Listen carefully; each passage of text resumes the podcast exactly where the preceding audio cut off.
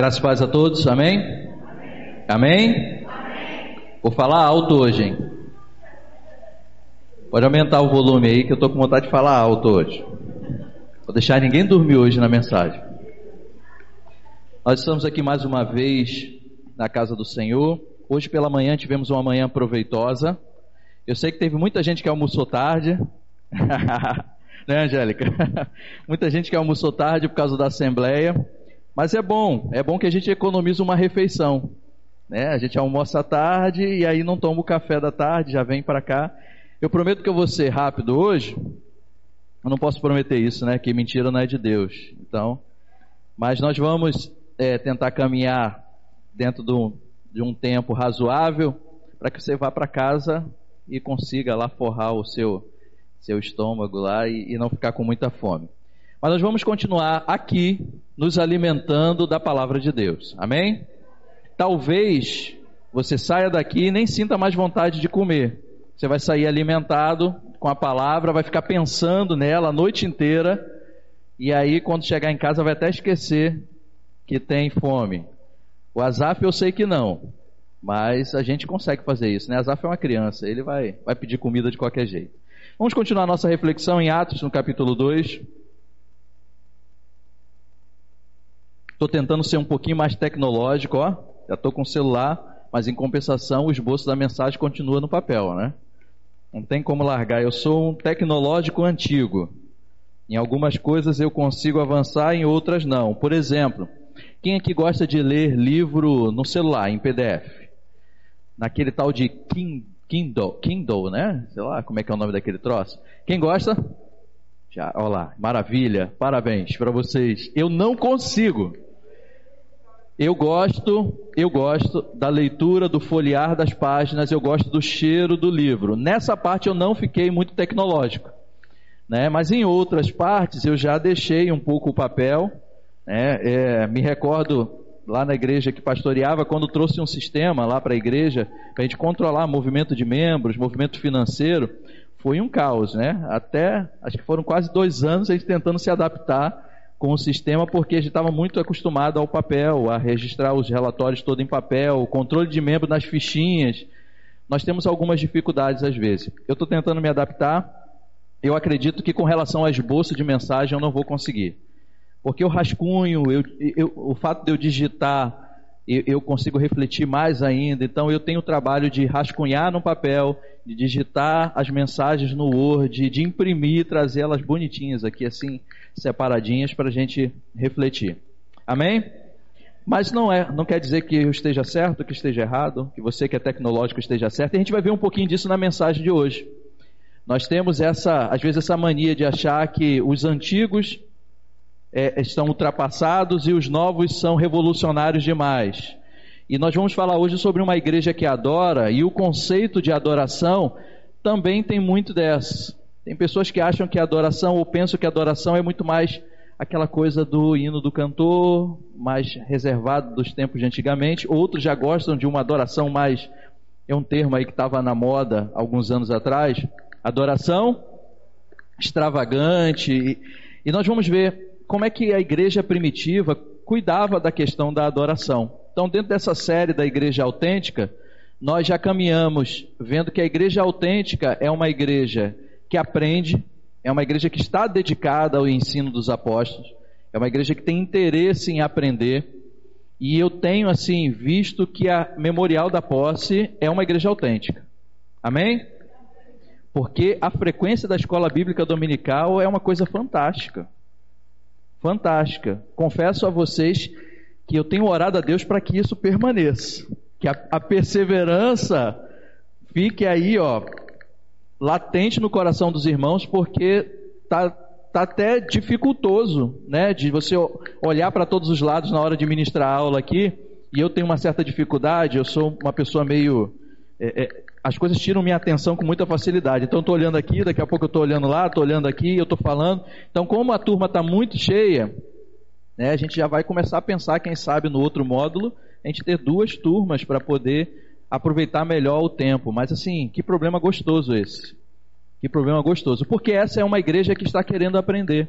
E eu sei que sempre foi assim.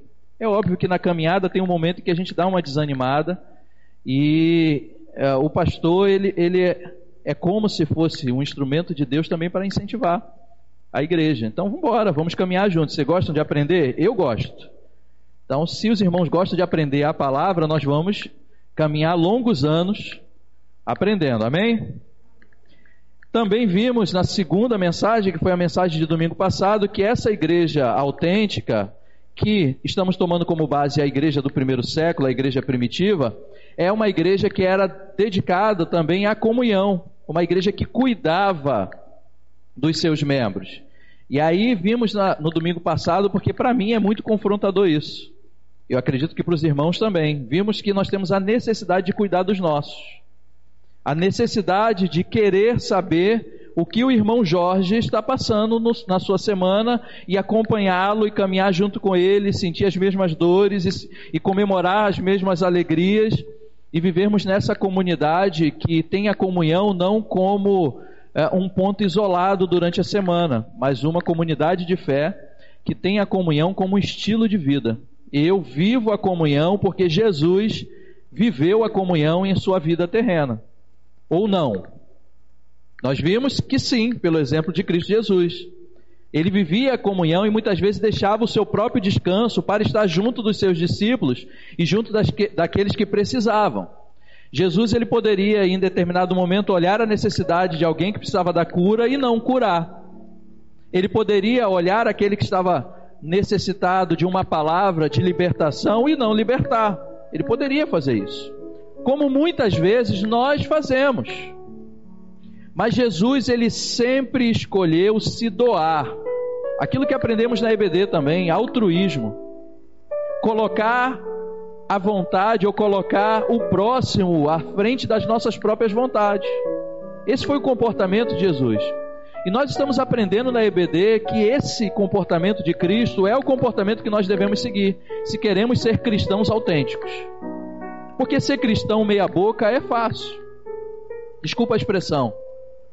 Ser cristão nominal, só com o nome no hall de membros, é muito fácil. A gente faz lá, batiza, né? Tem muita gente também batizada. É, que é um batismo nominal também, só para constar o nome no hall de membros que o batismo é muito mais profundo do que o gesto que nós fazemos no tanque cheio de água. É muito mais profundo do que isso. O batismo, ele primeiro nasce daqui de dentro do encontro real com Cristo. É a decisão minha de seguir a esse Cristo que me mostra um outro parâmetro de vida. É a decisão de estar colado com aquele que é o dono da vida. E aí por isso eu morro, e simbolizo isso através do batismo, eu morro para as minhas vontades, para o mundo. E viva uma nova vida ou renasce para uma vida com Cristo. Mas tem muita gente que é batizado. Seu nome está no hall de membros da igreja. Mas até quando ou até quanto você é um cristão de verdade, autêntico? Ser cristão autêntico tem um preço a ser pago. Mais uma vez, vamos citar, as coisas vão se intercalando, né? O que nós aprendemos na escola bíblica hoje. Se você não veio, você está tendo quase que um remake aqui. Um, estamos relembrando toda a aula para você. Tem um preço a se pagar para ser cristão. Não é algo que seja tão fácil. Nós precisamos pagar esse preço. E muitas vezes o preço é negar, e a maioria das vezes é isso, porque Jesus disse: aquele que quiser vir após mim, negue-se a si mesmo. Quer dizer que você tem que se abandonar, você não vai cuidar de você? Não. A palavra de Deus não é contraditória. Se Deus te ama, Ele quer também que você ame ao seu próprio ser. Não é isso que Ele está falando que é para você largar, abandonar tudo que é o cuidado com a sua vida. O que Ele está dizendo é o seguinte: que quem quiser seguir os passos que Ele seguiu, em muitas situações vai ter que pagar o preço de negar as suas vontades, de negar a si mesmo, em favor de alguém ou em favor da coletividade, de uma obra muito maior.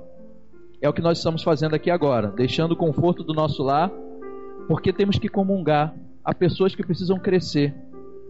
Há pessoas aqui que estão precisando desse aconchego.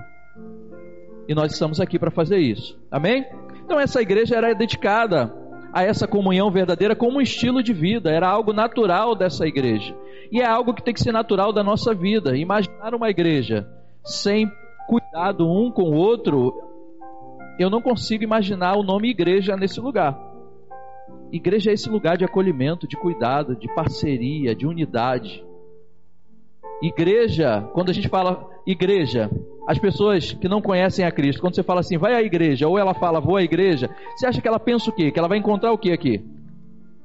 Ela acha que vai encontrar aqui tudo que ela não encontra lá fora. Ela acha que aqui, dentro da igreja, ela vai encontrar paz, e Cristo está aqui, ele é o príncipe da paz. Ela, quando vem aqui, ela acha que ela vai encontrar amor, e realmente é lugar de amor, porque nós amamos o nosso próximo. Quando ela chega aqui, ela acha e ela pensa que vai encontrar acolhimento, e realmente igreja é lugar de acolhimento. Quando as pessoas vêm à igreja, elas querem transformação de vida. Ninguém decide vir à igreja por qualquer motivo. Ah, eu vou à igreja só para ir. Não. Quando decide vir à igreja é porque quer transformar a sua vida. E aqui é lugar de transformação. No meio da nossa comunhão, as pessoas são transformadas. Amém? O irmão Vinícius e a irmã Fabíola, que agora são membros dessa igreja, conversavam comigo, Vinícius muito mais, que é um amigo de longas datas, conversava comigo aquilo que pesou na decisão dele até de vir para cá. E ele sentiu o acolhimento dos irmãos. Olha que maravilha isso. Alguém chegar numa igreja e se sentir acolhido, se sentir bem para adorar ao Senhor, para servir ao Senhor naquele lugar.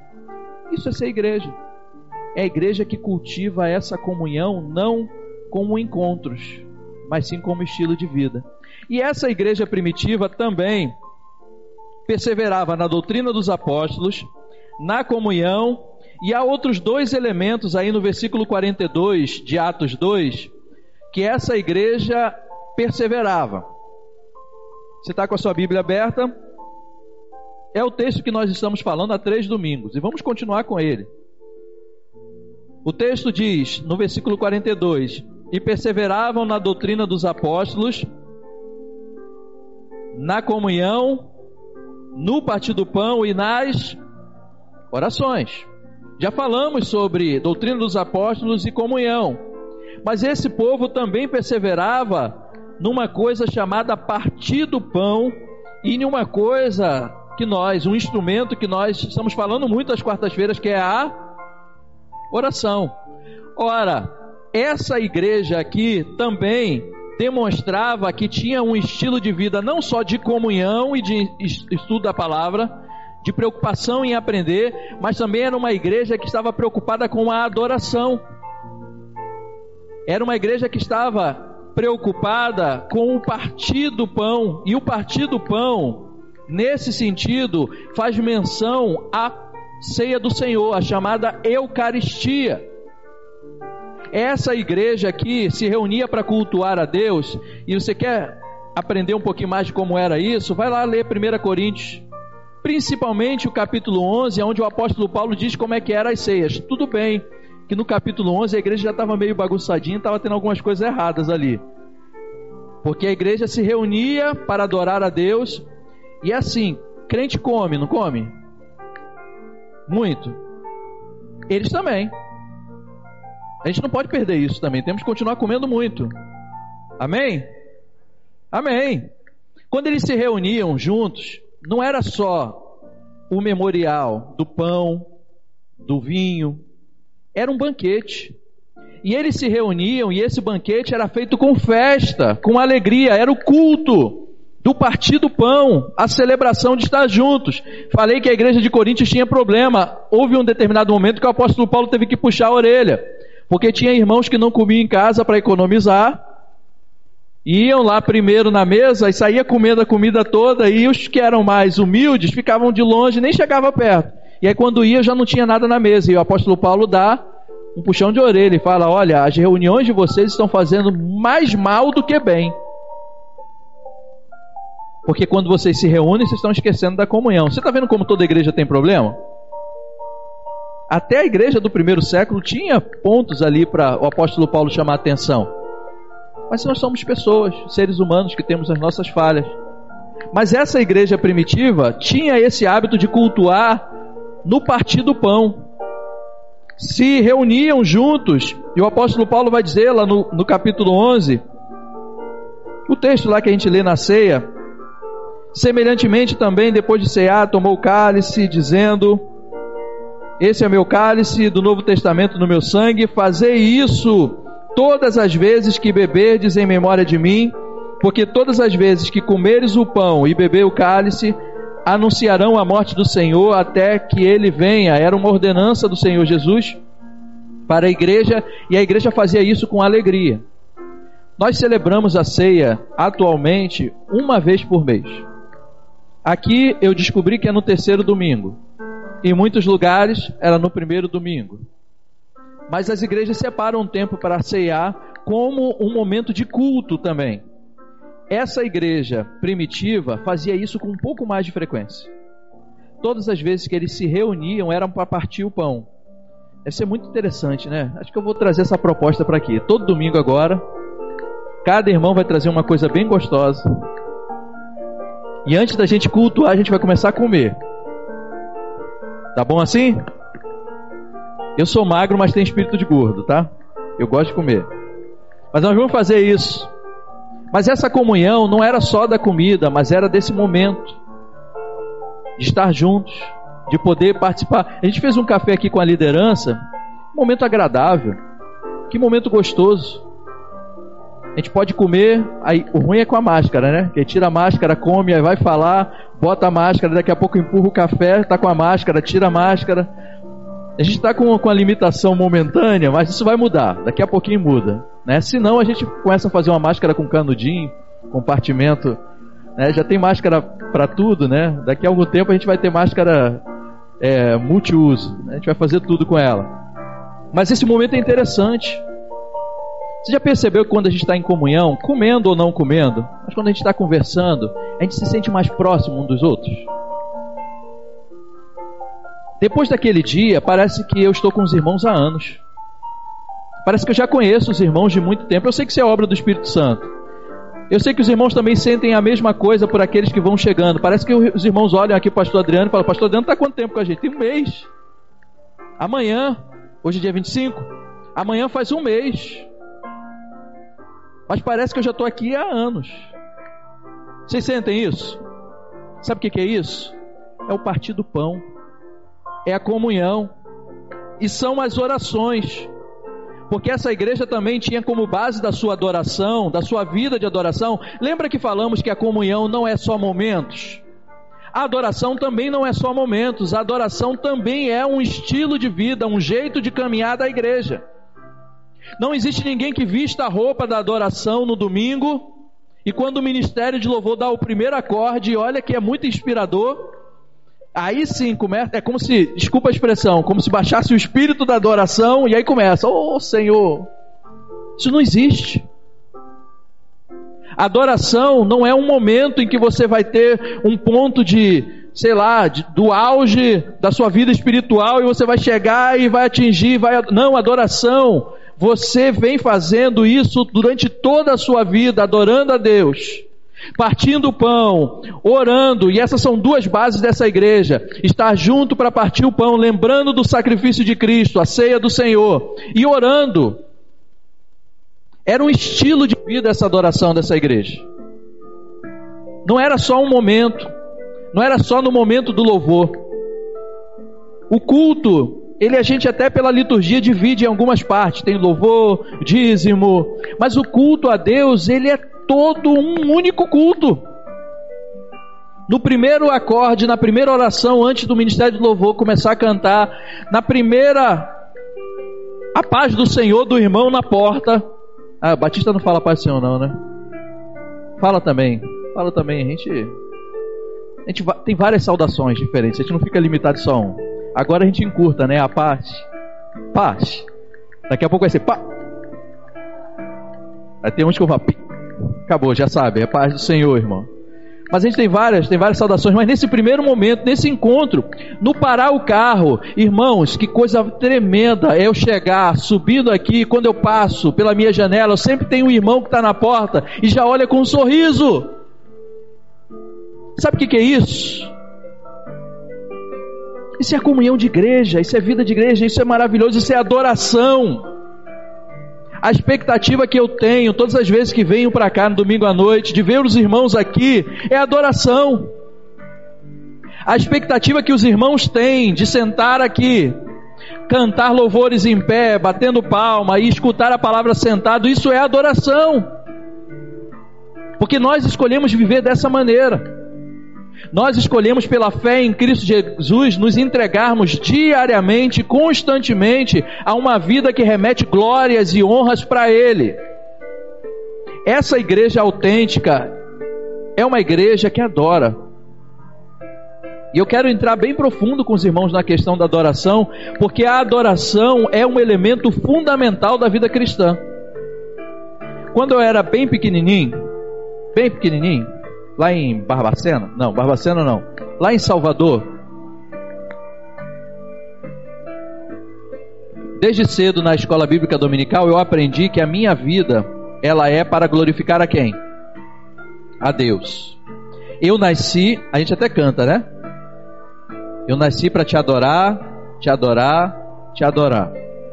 Eu sempre aprendi isso desde pequeno, que eu nasci e como toda a criação, eu nasci para adorar ao Senhor. E quero abrir um parênteses aqui. Que lua bonita dessa semana, né?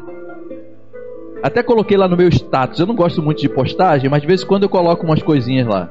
Eu não sou tão é, ativo nas redes sociais. Não sou aquele pastor tipo youtuber. Não sou. De vez em quando eu coloco uma coisinha ou outra lá. Mas aquela lua com aqueles raios na câmera do celular. Não tem como você olhar para aquela lua e não dizer: a tua criação te adora. Os céus manifestam a glória de Deus e o firmamento anuncia obras de suas mãos. Nós somos criaturas, não mais só criaturas, porque fomos feitos também filhos de Deus, herdeiros de uma herança incorruptível, mas nós somos criaturas, fomos criados pelo mesmo Deus que fez tudo isso que você enxerga. O mesmo Deus que criou a beleza dos mares, a beleza das montanhas, da natureza, daquele pássaro, daquela revoada de maritaca que às vezes incomoda, mas que cantam para o Senhor. Esse mesmo Deus foi o que nos criou. E tudo que é criado adora a Deus. A minha vida foi feita para ser essa expressão de adoração a Deus. Então não tem como eu pensar em adoração como um momento do culto. Adoração é toda a minha vida. O Tiago, quando está lá supervisionando o concreto, aí você pensa nisso. Só aquele barulho daquela, daquela máquina, daquela bomba, né? Puxando e aquele, aquele concreto saindo, e aquele barulho dos, dos peões só. Ah, para, vai pra cá. Naquilo que ele está fazendo, ele tem que adorar a Deus. Porque a vida dele é adoração a Deus. Naquilo que nós fazemos do varrer a calçada na porta da nossa casa, quem olha para a gente tem que ver adoração a Deus. No tratar com as pessoas, quem olha para a gente tem que ver adoração a Deus. Olha que coisa profunda isso. Se eu pensar nisso, eu vou deixar de fazer tanta coisa que eu faço, que às vezes não adora a Deus. Nós precisamos ter essa vida de adoração como estilo. Essa é uma igreja autêntica. E essa igreja aqui, ao que a gente percebe, ela é uma igreja que vive muito forte esse partido pão e essa, essas orações. E essas orações não são as orações particulares, em casa não. O texto está fazendo menção das orações quando a igreja está reunida. A mesma oração que nós estamos tratando na quarta-feira, e paramos no texto lá de Atos capítulo 3, vamos seguir nessa quarta-feira quando Pedro e João vão ao templo a hora nona para orar. Eles estavam indo lá para orar com todo mundo. Estilo de vida, de adoração. A oração fazia parte. Querer orar com os irmãos, estar junto com os irmãos, e aí eu já faço um convite para os irmãos. Essa igreja se reúne todo sábado, sete horas da manhã, para orar. Orar com os irmãos também é expressão de uma igreja que vive uma vida de adoração. Amém? Vamos seguir. E esse, esse culto que era prestado por essa igreja primitiva, porque isso era culto?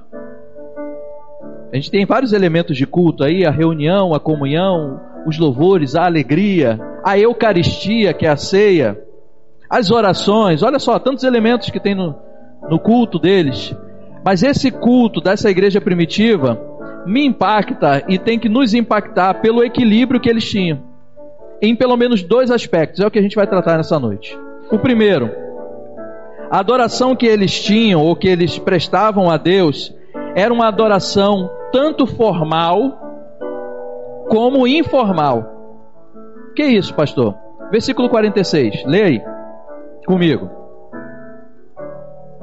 E perseverando unânimes todos os dias no templo e partindo o pão em casa, comiam juntos com alegria e singeleza de coração. Essa igreja era uma igreja que incentivava ou que valorizava a adoração no templo e a adoração que é feita no partir do pão de casa em casa, na formalidade do culto, da celebração e na informalidade da vida diária. Era uma igreja que adorava e perseverava nos dois aspectos, tanto no aspecto formal, porque o culto acaba se revestindo de uma formalidade. Isso é certo.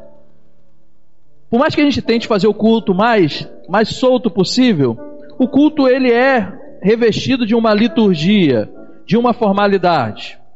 E os crentes desse, desse século, eles não estavam pensando em reformar tudo. E olha, o templo que eles iam não era um templo evangélico, como o nosso de hoje, que está todo mundo já ciente de que o Senhor Jesus já veio. Eles iam no templo, aonde ainda se praticava o judaísmo, aonde ainda se esperava a vinda do Messias, mas eles já sabiam que o Cristo já havia vindo, morrido e ressuscitado. Mas eles iam lá no templo para fazer as orações com os irmãos, para manter comunhão. Até porque esse contato ia fazendo com que outras pessoas conhecessem esse Cristo. Então eles estavam lá.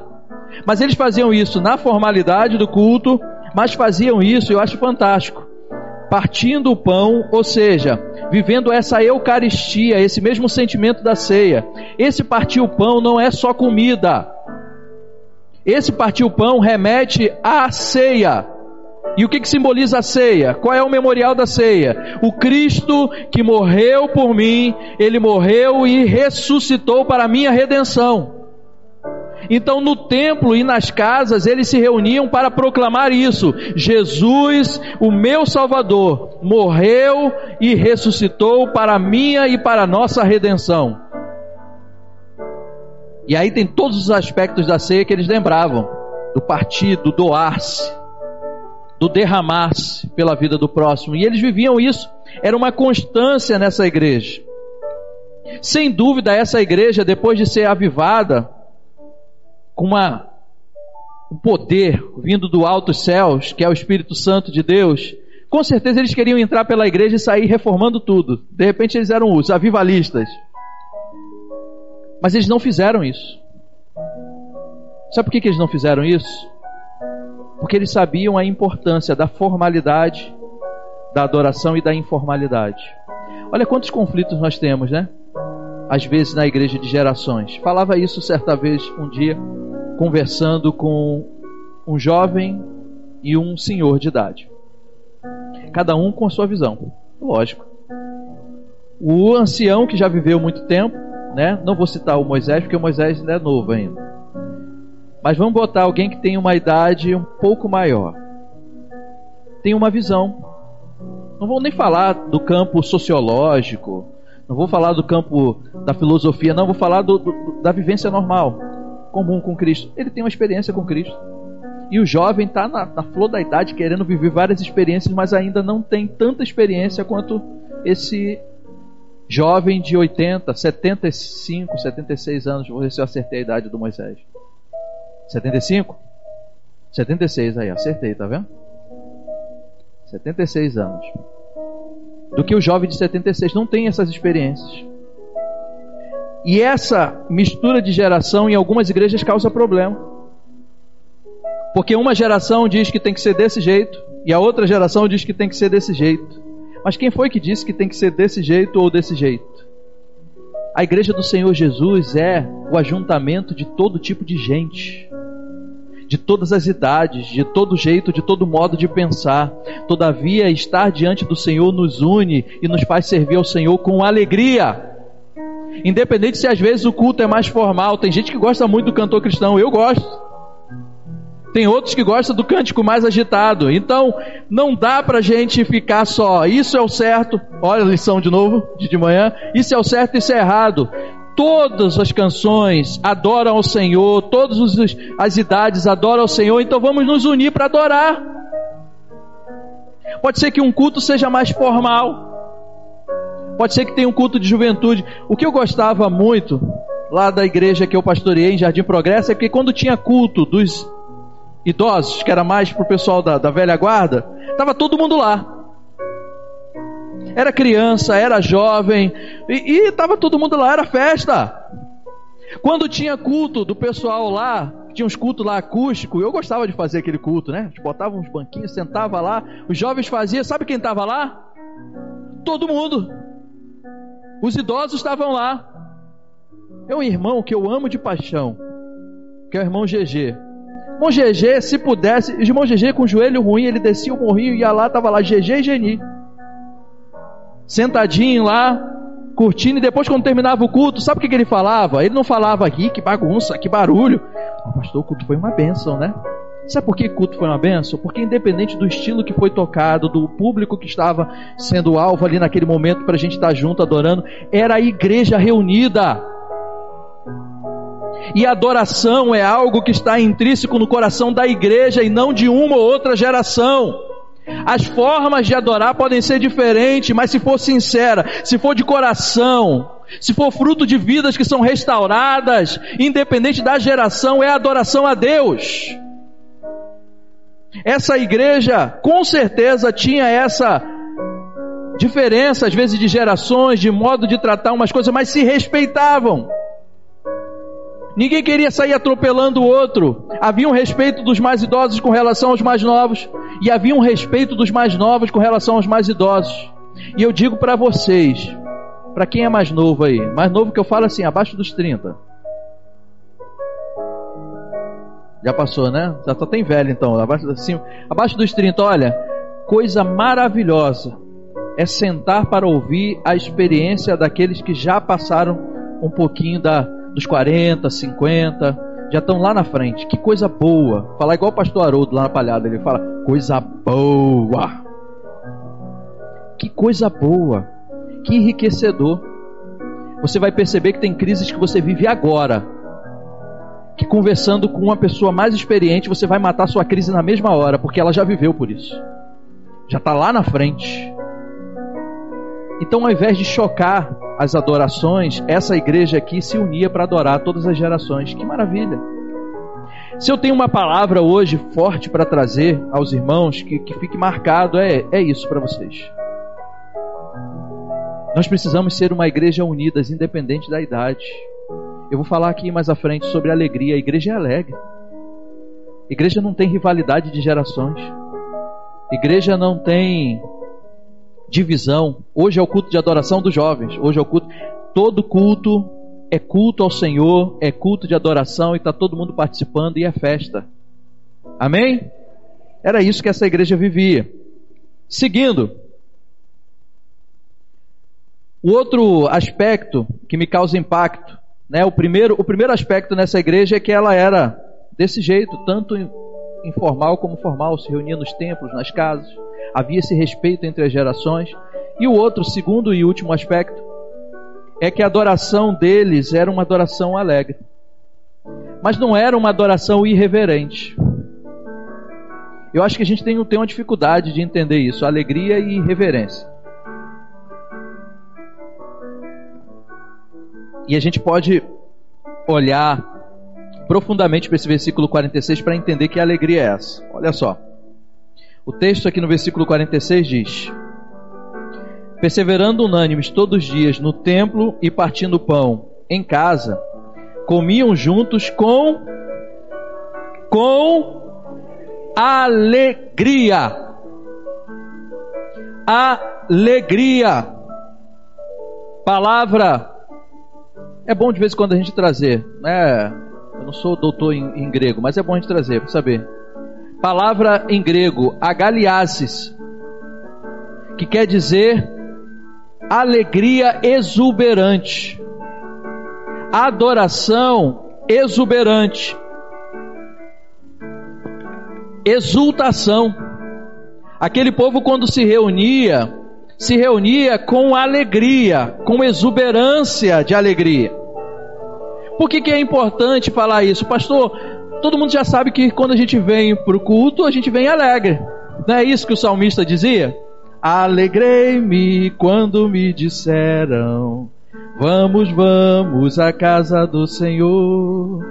Alegrei-me quando me disseram: Vamos, vamos à casa do Senhor. Tem gente velha aqui que nem eu. Isso aí, ó, era desse tamanhozinho. Lá na Igreja Batista dos Mares, em Salvador. As crianças vinham no início do, do culto, lá para a EBD, a gente descia, era uma igreja grande, as salas eram no subsolo, as crianças saíam com a tia e antes tinha um pouquinho mais de ordem, né? era muito ordem, disciplina, tinha aquela coisa da educação moral e cívica nas escolas, o pessoal saía assim. Então as criancinhas iam tudo assim, e aí ia cantando, alegrei-me quando. Tinha umas crianças tristes, alegrei-me quando me disser. Mas cantava, vamos, vamos. Essa coisa da alegria que o salmista falou é uma alegria que naturalmente deveria envolver o nosso coração quando falamos vamos à casa do Senhor. Porque é lugar de encontrar os irmãos, de adorar a Deus, de receber de Deus, maravilhas, palavra, louvores, canções, adorar a Deus. E esse receber de Deus é bônus, tá? Porque a gente vem aqui não é para receber nada. A gente diz, ah, vou, vou, lá pegar minha bênção. Não, não vem não. Se for vir para pegar sua bênção, fica em casa, recebe ela lá. Aqui a gente vem para adorar a Deus, para prestar um culto a Deus, de bônus, de brinde, de grátis. Ele derrama sobre nós, abre a janela dos céus e derrama. Mas eu não venho aqui querendo as, as, o derramar das mãos dele, não. Eu quero adorar ele. Agora, é, um, é uma matemática quase que exata. Eu adoro e ele responde. E quando ele responde, esse favor dele sobre a minha vida é tão enriquecedor que eu me sinto o mais miserável de todos os homens. Que eu digo, poxa, eu ofereci tão pouquinho para o Senhor no culto e o Senhor me deu tanto. Sabe? Esse é o princípio do dízimo. Vou abrir aqui para falar um pouco sobre isso. Esse é o princípio do dízimo. Não por obrigação, mas com alegria no coração. Eu me sinto constrangido às vezes porque o Senhor tem sido tão bom comigo. Sabe uma pessoa que estava, caminha no emprego, aí perde seu emprego. Sabe como é que fica, né? Você já conhece isso. Acho que isso não acontece só comigo. Aí você fica desesperado. Aí não dá nem tempo de ficar desesperado. Isso aconteceu comigo há muitos anos atrás. Quando eu, Azaf nasceu, eu fiquei desempregado. E agora? Desespero bateu. Não deu nem tempo. 15 dias depois tinha alguém me ligando lá de São Paulo, dizendo: Olha, recebi indicação no teu nome, uh, falaram que você é o cara que vai dar jeito aí para mim, assume aí no Rio para mim. Uma empresa de São Paulo, fiquei sete anos na empresa, saí agora, em maio desse ano. Também tudo no, no tempo de Deus, plano de Deus, né? Saí em maio desse ano, sete anos nessa empresa. Não deu tempo. Fui surpreendido com isso. Olha só, é, eu dou tão pouco para o Senhor e Ele faz tantas coisas. E aí saí agora, saí da empresa, falei, e agora, Senhor? Vamos sair da empresa, mergulhando agora no universo da advocacia. Minha esposa já há algum tempo, mas mergulhando agora, começando uma empreitada nova, como é que vai acontecer, como é que vai ficar? O Senhor me surpreende no três dias seguintes, logo depois. E aí já começa a aparecer o primeiro cliente, fecha contrato. Uma empresa me procura, você entende do negócio, quero que você represente a minha empresa, fecha contrato. Olha só, é muita coisa boa de Deus. O que eu ofereço a Ele de dízimos e ofertas é muito pouco diante daquilo que Ele faz por mim. E isso eu estou falando do dízimo. Agora pensa nas outras coisas. O que você oferece do teu tempo é pouco ainda diante do que Deus te dá para você viver na sua vida. É pouco. Mas nós oferecemos com um coração alegre, Embora seja pouco, o pouco que eu coloco é com gratidão. Lembra da oferta daquela viúva? Lembra? Que foi com gratidão. Não era porque ela deu tudo. É até um, um texto bom, né? Se eu fosse esses pregadores da, da prosperidade, ia falar para você: olha, ela deu tudo, você tem que dar tudo. Quanto você tem na sua carteira? É fácil. Tem quanto aí? E aí? Apesar que hoje ninguém está com dinheiro, né? O povo duro. Você tem quanto na tua conta aí para fazer um Pix agora? Poderia usar o texto e falar: o Senhor está mandando você transferir tudo para o Pix da igreja agora. Ah, na igreja não tem Pix. Tá vendo? Por isso que eu não vou fazer isso. Na próxima mensagem eu faço. Lógico que não. Porque a ideia não era isso, não era daquele tudo, mas era a alegria que aquela mulher teve de depositar aquilo que ela tinha. Sabe por quê? A alegria estava no coração dela em adorar a Deus, e daquela forma ela adorou a Deus. Na nossa vida nós precisamos fazer isso com alegria, tudo que nós vamos oferecer a Deus. Desde o bom dia da manhã até o trabalho que você faz aqui na igreja. Eu sei que deve ter gente cansada aí, né, Stefano? É muito trabalho. Até o lavar o banheiro. E lavar o banheiro masculino. Não sei o que, que o homem não consegue acertar, né? Ele tá tão ali na frente, ali certinho. É um horror. A Fabiane reclama muito lá em casa. Não sou eu não, tá? É meu filho que ele vai meio cambaleante à noite. Mas assim, até esse trabalho nós temos que fazer com alegria. Em casa, eu, te, eu tenho brigado muito com isso. Dentro de mim. Não só na igreja, estou falando na minha vida, pessoal. Tudo que eu faço, eu preciso fazer com alegria, com dedicação, sem murmuração. Eu brigo comigo isso, porque eu não sou perfeito. Eu sou homem. Eu sou um ser humano que é tratado pela palavra da mesma maneira como qualquer um dos irmãos é tratado pela palavra.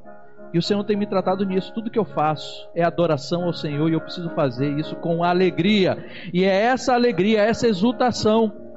E o culto dessa igreja era desse jeito.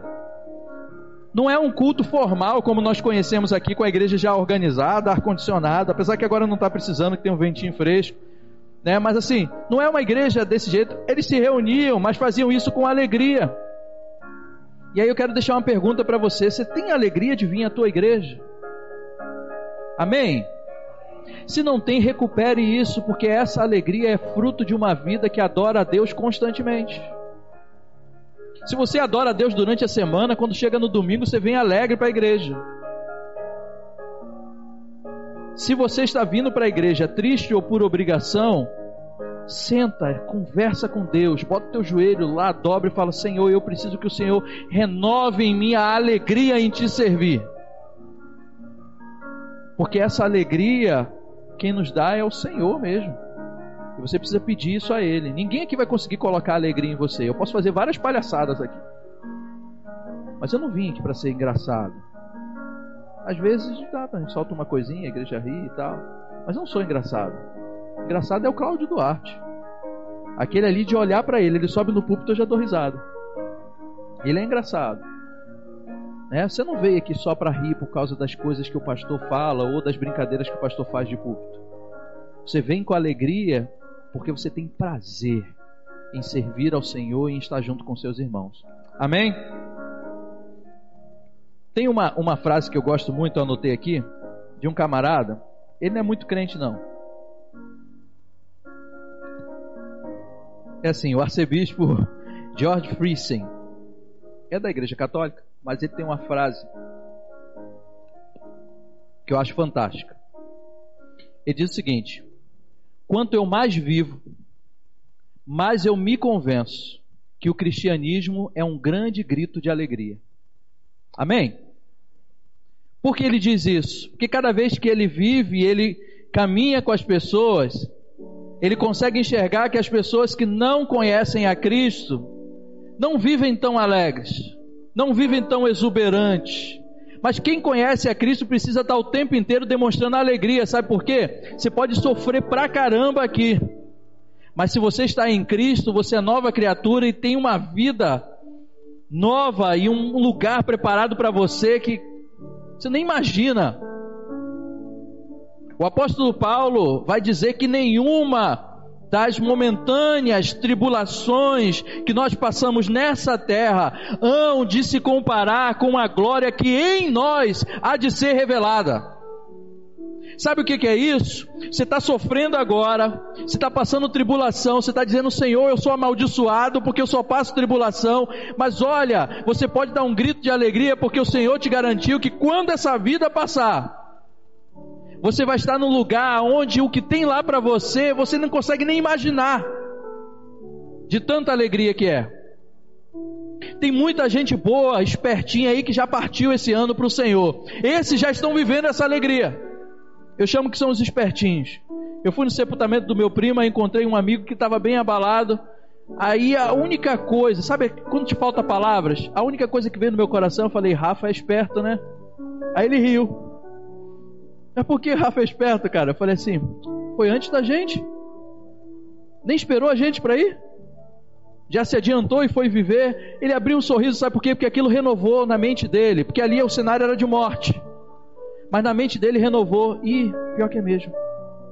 A gente tem uma vida muito melhor depois da morte. E é isso que nos enche de esperança. A glória que em nós há de ser revelada é muito maior do que essa leve e momentânea tribulação. Pastor, então eu estou condenado a viver essa vida sofrendo? Não. Há tempo para tudo. Há tempo de sofrer. Pastor, mas o meu tempo está longo. Tudo bem, mas há tempo. Agora, com relação a Deus, você precisa se alegrar, e a sua alegria, quando você cultua Ele, tem que ser expressão de uma adoração exuberante. Eu fico maravilhado com testemunhos. Eu gosto de conversar com pessoas, que as pessoas contam testemunho. Você já conhece, você conhece alguém que você olha, você vê sempre alegre, sempre exuberante na igreja, aí você vai conhecer a vida, tu fala assim, por que, que essa pessoa ri? A vida é luta o tempo inteiro. A mulher luta com o marido porque o marido não serve ao Senhor e é o tempo inteiro tentando manter a família, o tempo inteiro colocar os filhos em sujeição a Deus e aguenta tanta coisa, mas está ali, firme, na igreja está rindo, está fazendo, está trabalhando, está adorando. Sabe o que, que é isso? É a alegria que só o Espírito Santo pode dar. É certeza e convicção de quem nós cremos. Porque nós não cremos num Deus que nos dá aqui apenas, mas um Deus que nos dá algumas coisas nessa terra. Mas o maior dele está lá na eternidade. A igreja primitiva tinha essa consciência de adoração. Era uma adoração alegre por causa disso. Mas não era uma adoração irreverente porque elas sabiam qual era o Deus que elas serviam. Versículo 43 diz que em toda a alma havia temor por que, que é importante falar sobre isso? Porque a alegria exuberante não quer dizer a irresponsabilidade da bagunça. Tem muitas pessoas que acham que adorar a Deus de forma alegre é fazer qualquer coisa, não é. A alegria exuberante não é uma expressão para fora só. Eu sei que de vez em quando a gente está tão, sabe, tão alegre com Deus que dá vontade de bater uma coisa e sair pulando por aí, um terra um manto. Mas não é isso que caracteriza a alegria. Não é isso que caracteriza uma adoração verdadeira e extravagante. O que caracteriza a adoração extravagante, na verdade, é fruto da nossa vida com Deus. Não é só os gritos, não é só os movimentos, mas é sim a verdade da expressão daquilo que eu vivo com Deus tem muita, muitas pessoas que vivem tanta intimidade com Deus que você vai ver dentro da igreja realmente um pouco mais exaltado. Sabe por quê? Porque eles não se aguentam dentro de si, querem adorar a Deus. Não critique. Porque isso é adoração. Por outro lado, tem algumas pessoas que não têm temor a Deus e fazem algumas coisas externamente para os outros verem. Não faça isso. Adoração extravagante não precisa que você faça algo forçado para mostrar que você é um adorador. Me lembro até, até hoje. E uma vez estava na vigília de Bento Ribeiro. Isso aí é o pessoal da essa época, da antiga, né? E um, o pastor que é um professor, foi um professor meu, já está na eternidade com o Senhor, o pastor Álvaro Trindade, foi meu professor. Eu tenho assim o prazer de dizer que aquele homem me ensinou teologia do Antigo Testamento e foi um sabe, um exemplo de vida para mim. Teve uma vez que estava num culto e o culto tinha muitos jovens e jovem gosta mesmo de. E aí tinha um garoto que ele passou a maior parte do. O culto estava uma benção mesmo, o louvor estava algo maravilhoso, o clima de adoração era bom, mas o garoto estava lá na frente e ficava. E o pastor Álvaro, sempre muito ponderado, ele olhava assim, tinha uma barriguinha. Ele olhando. Aí ele pegou o microfone com muita autoridade e falou assim: Ei, vai parar. O menino parou na mesma hora. E ele falou exatamente isso. Ele falou assim: Olha, a alegria do Senhor está movendo esse lugar. Mas não tente forçar. Tenha temor ao Senhor. Porque o Senhor não aceita nada forçado. O Senhor não aceita nada mentiroso. Não dê sorriso, não faça gestos que na verdade você só quer impressionar os outros. Eu achei aquilo assim meio estranho, porque chamar a atenção dos outros de púlpito é complicado. Mas o Senhor precisava tratar com aquele menino. Depois de um tempo, eu procurei até saber, era membro da, da igreja. E o pastor tratou aquele menino, virou um dos grandes parceiros de ministério do, do, pastor, mas naquele momento ele precisava mostrar que precisava ver temor ali no meio do culto, porque já estava começando a, a extrapolar. E naquele momento também o pastor Álvaro ensinou para toda a igreja que a adoração extravagante não é a expressão do corpo meramente, a expressão do corpo, mas a adoração extravagante é alguém que não consegue se conter de tanta alegria de estar sentindo a presença do Espírito Santo. Isso é natural. Não precisa ser forçado. Eu tenho falado aqui com os irmãos e na quarta-feira eu falei muito, muito sobre isso. Se você quer orar por alguma coisa aqui, ora por um avivamento genuíno. No meu, no seu, no nosso coração como igreja. Você vai ver que essa alegria é algo tão natural. É aquela alegria do de Atos 2, que Pedro teve que gastar um tempão explicando, dizendo assim: eles não estão bêbados, não. É essa alegria que tem que nos envolver, dessa adoração que nos deixa embriagado, mas que não é de vinho. Nos deixa embriagado da presença do Espírito Santo de Deus. Amém? Amém? Se coloque em pé.